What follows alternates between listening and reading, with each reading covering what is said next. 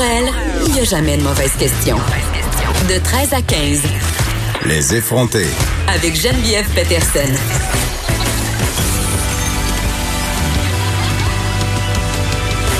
Cube Radio. Salut, bien contente de vous retrouver pour ces deux prochaines heures. Et là, on commence tout de suite avec une nouvelle de première importance. Arrêtez absolument tout ce que vous faites et rendez-vous immédiatement sur Instagram, là où sévit l'influenceuse Alicia Moffett. Je ne sais pas si vous la connaissez. Euh, elle a passé, je crois, euh, je suis pas une grande fan de la voix, mais je pense qu'elle a passé à la voix. C'est une chanteuse. Puis à un moment donné, elle avait comme aussi une compagnie de rouge à lèvres, je suis pas sûre.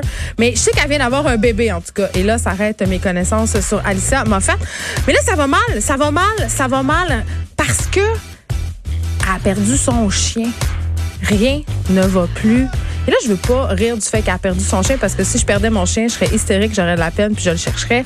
Mais là, elle nous pleure ce live sur Instagram, ce qui est peut-être un petit peu too much. Et elle a laissé, euh, parce que là, elle invite, elle habite dans le coin euh, de Rosemère, Alicia, et elle invite ses, euh, ceux qui la suivent, en fait, sur les médias sociaux à retrouver son chien. En fait, elle a appelé en quelque sorte à l'aide. Elle a dit, si vous le voyez, c'est un berger australien. Il a les yeux verts ronds, il a une oreille plus basse que l'autre. Appelez à tel numéro. Et là, les gens sont vraiment méchants, mais ça, c'est une surprise.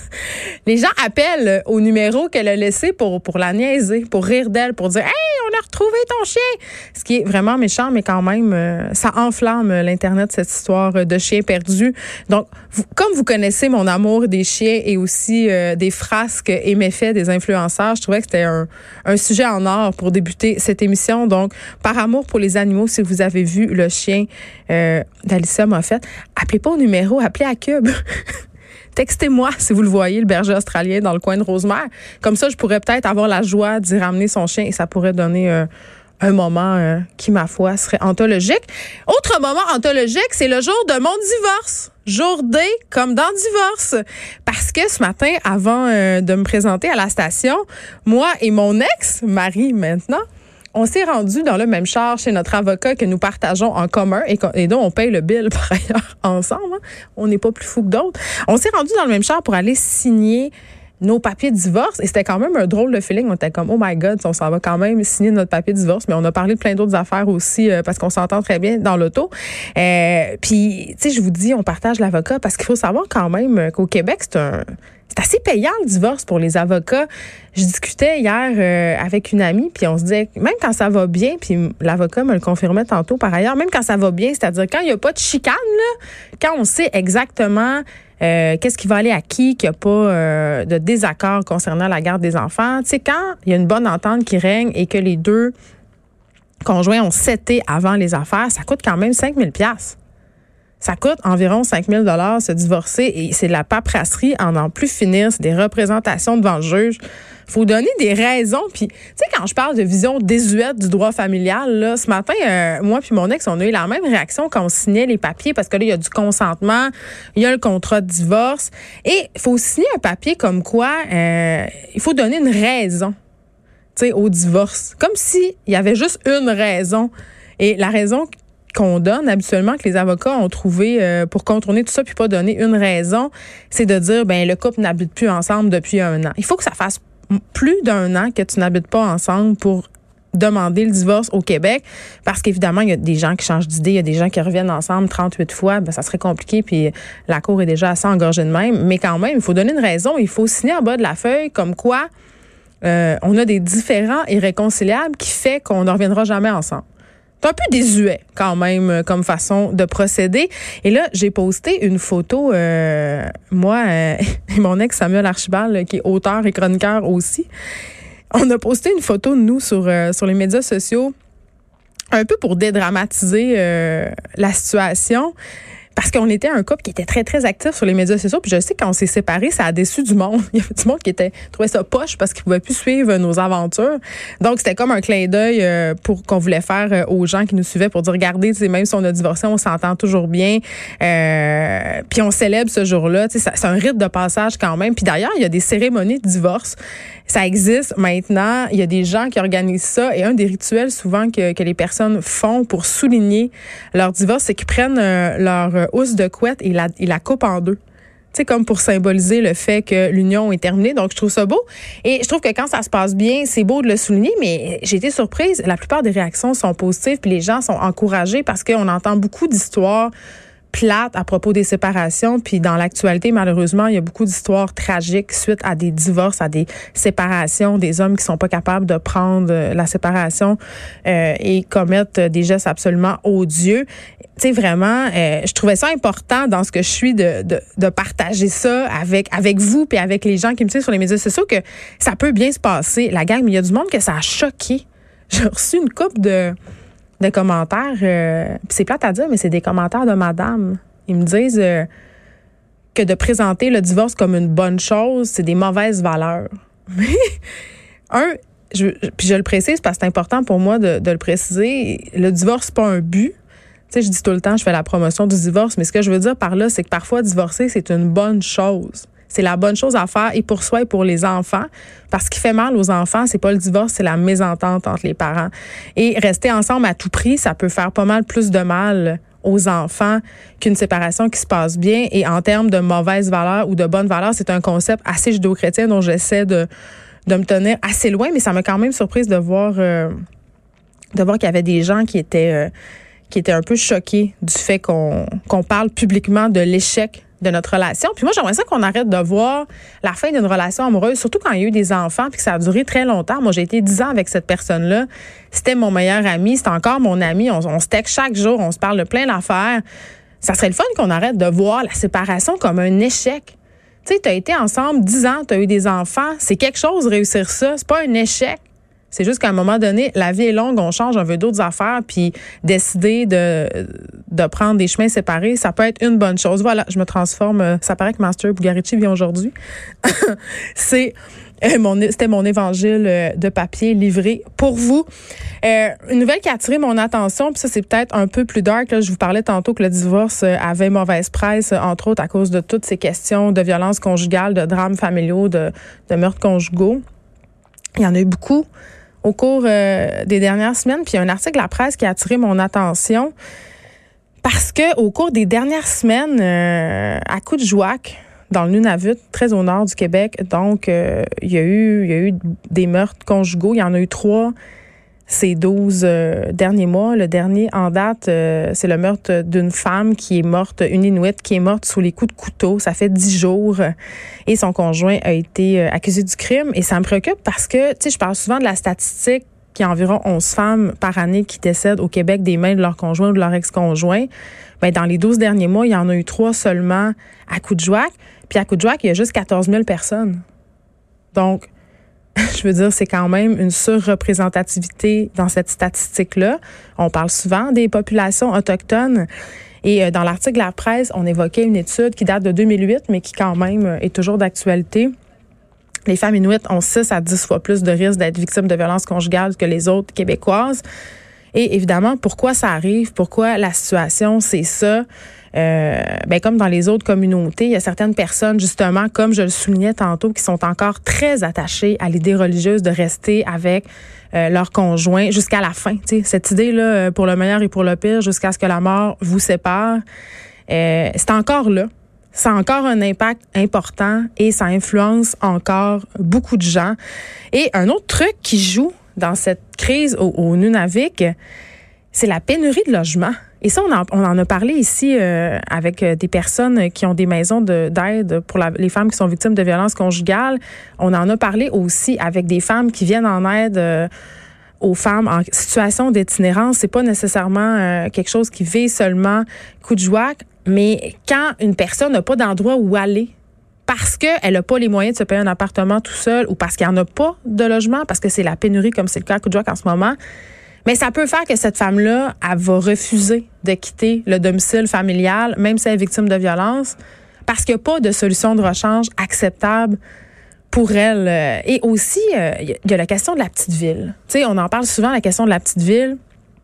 Euh, dénoncer une situation de violence conjugale quand on est dans une petite ville, c'est pas facile. C'est pas facile parce que souvent la personne, euh, le policier, c'est ton cousin, ton agresseur, tu sais c'est le cousin d'un tel ou d'une telle, donc ça fait le tour très, très vite. Et euh, aussi le fait qu'on n'impose pas des peines très longues, que les personnes qui sont accusées de violence conjugale ressortent très vite, ça peut amener euh, les femmes qui sont aux, prises, en fait, euh, qui sont pognées dans une situation de violence conjugale à ne pas porter plainte. Et au sujet, justement, de l'effet petit village, là, je rappelle quand même que la caravane Jury Pop, hein, en ce moment, qui se promène au Québec, on en a parlé ici, on les a reçus. C'est une caravane qui se promène un peu partout, qui offre des services aux victimes d'agressions sexuelles. Donc, vraiment, un service d'accompagnement, que ce soit de l'accompagnement psychologique, mais aussi un accompagnement dans tout ce processus euh, judiciaire. On sent quand même que le Québec, en tout cas, je sais pas, c'est peut-être parce que je suis optimiste aujourd'hui, parce que Fred, mon recherchiste, me donne un goût avant d'animer. D'ailleurs, si je parle trop vite, c'est à cause de lui. mais euh, on sent quand même qu'il y, a une espèce de de vent de changement. Je ne sais pas si le Québec est en train de se réveiller par rapport euh, à la violence conjugale, aux homicides conjugaux, mais quand même, la ministre de la Condition féminine, Isabelle euh, Charret, vraiment euh, dit, a fait des déclarations. Elle dit il faut bouger davantage.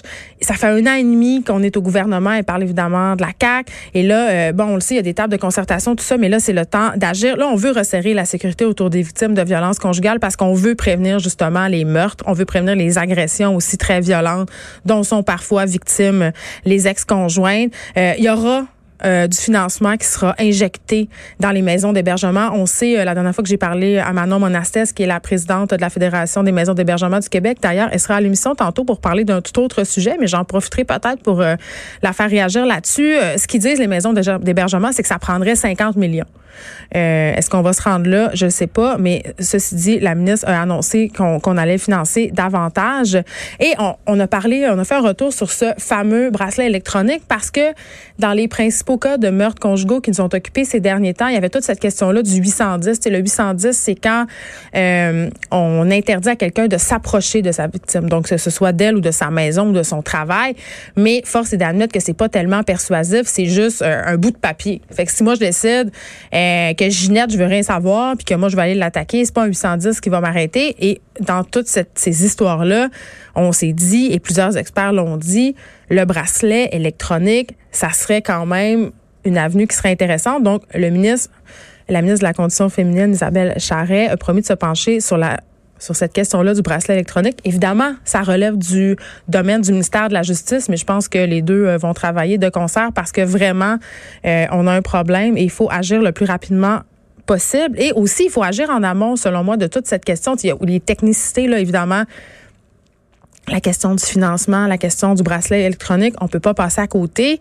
Mais il faut agir en amont, c'est-à-dire dans l'éducation. C'est nous, les parents, qui sommes responsables des couples de demain. Des, premièrement, en étant un exemple, un bon exemple pour nos enfants, en ne restant pas dans des dynamiques de violence conjugale.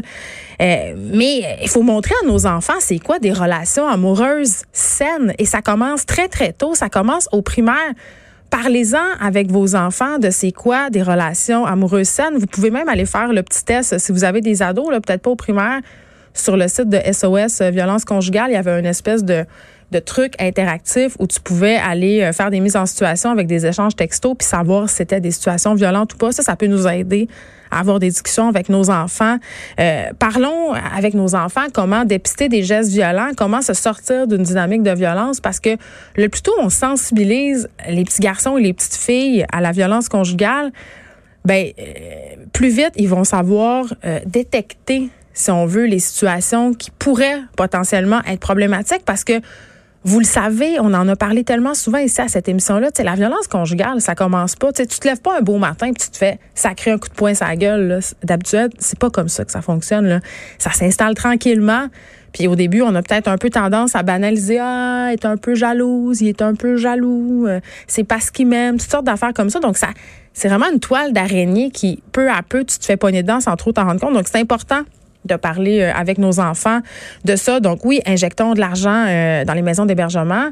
Euh, peut-être mettons en place ce système de bracelet électronique pour mieux contrôler les personnes qui sont potentiellement une menace. Mais vraiment, je pense qu'on ne devrait pas négliger la dimension éducationnelle de cette histoire-là, surtout qu'on sait qu'on est en train de faire une refonte du cours de CR. Je pense que ça pourrait faire partie du corpus. Aujourd'hui, à l'émission, nous allons parler d'un dossier qui me rend excessivement cynique, je dois le dire. Et on commence euh, avec ça.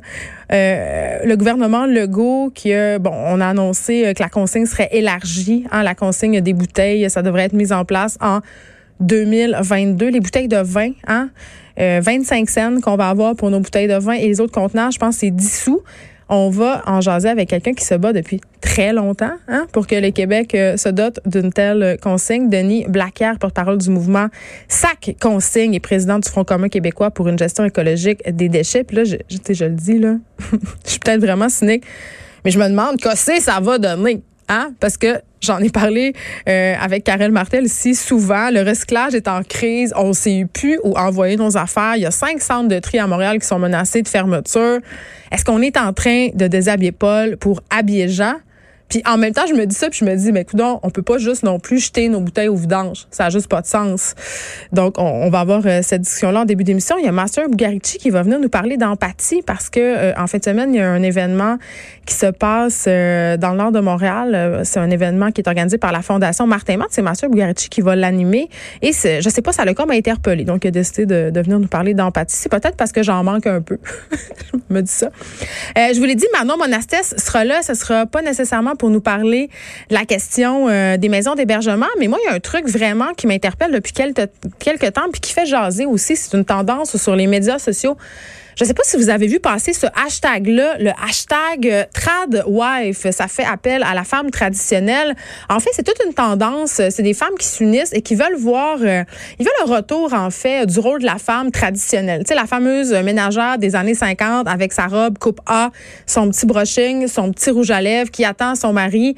Euh, d'ailleurs, j'avais un livre de Jeanne Benoît, puis c'était écrit dans le livre, rien ne satisfait plus, un, rien ne satisfait plus un mari lorsqu'il rentre du travail que, le sourire de sa femme et le fumet d'un rôti réussi.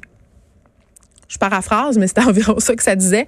Donc vraiment, c'est une tendance euh, qui fait un retour euh, et dont le principe, en fait, est assez simple. C'est une soumission complète euh, au désir de l'homme, à son plaisir. Et euh, ça inquiète bien des gens, dont Manon Monastès, euh, la présidente de la Fédération des maisons d'hébergement pour femmes. On aura aussi Karine Saint-Michel. Je ne sais pas si vous la connaissez. C'est une ancienne participante d'Occupation Double. Elle a fait Occupation Double Bali. Elle a fait récemment des sorties pour euh, condamner les interventions esthétiques, que ce soit la chirurgie esthétique ou les interventions de médecine esthétique. Elle dit qu'on a, on n'en a pas vraiment besoin. Elle se demande pourquoi on s'est rendu qu'il y en a autant. Et on va aussi se parler euh, de retouches numériques avec elle parce que je vous parlais la semaine dernière que j'étais assez euh, préoccupée par le fait que je constatais que de plus en plus d'influenceurs et d'influenceuses faisaient des retouches majeures à leurs photos, à tel point qu'à un moment donné, sur la taille d'Elisabeth Rioux, je vois ses traces de doigts. C'est-à-dire, je vois qu'elle a pris ses doigts pour se rapetisser sa taille et je vois comme l'empreinte de sa retouche photo. Moi, je le vois, j'ai 37 ans, mais ça me joue quand même dans la tête et ça joue surtout dans la tête de ma fille de 13 ans qui a peut-être pas le même recul justement par rapport à tout ça. C'est un sujet euh, dont on va parler qui m'interpelle, qui me fait peur, mais en même temps, vous le savez, je suis assez nuancée là-dessus et j'en ai moi-même des interventions esthétiques. Donc, euh, je pense que ça va être une discussion musclée. Dave Morgan sera là pour alléger l'atmosphère suite à ce girl fight, peut-être. Mais non, je ne ferai pas un girl fight. Euh, il va nous parler de coronavirus. Hein? Euh, si je me fie à ce que je connais de lui, je pense qu'il est pas mal hypochondriaque. Je sais pas s'il va arriver avec son masque. On verra et on aura aussi Elisabeth Laplante par rapport à ce reportage euh, de GIA qui sera présenté ce soir à 22 à 21 h pardon. Euh, GIA quand même euh, c'est assez difficile là, eu accès à des maisons d'hébergement pour femmes, c'est très très rare qu'on ouvre la porte de telle maison à des journalistes puis c'est pour des raisons de sécurité puis on le comprend mais là on a on y a eu accès. On parlera de ce manque de ressources pour les femmes victimes de violences conjugales et finalement, hein, parce qu'on peut pas finir sur une note déprimante, Frédéric Gaidon. Il sera des nôtres en remplacement de la papesse des potins. Comment on l'a baptisé la semaine passée? Est-ce que c'était le cardinal ou le. En tout cas, on voulait pas parce que les, cardinaux en ce moment sont, sont, comme aux prises avec des petites problématiques.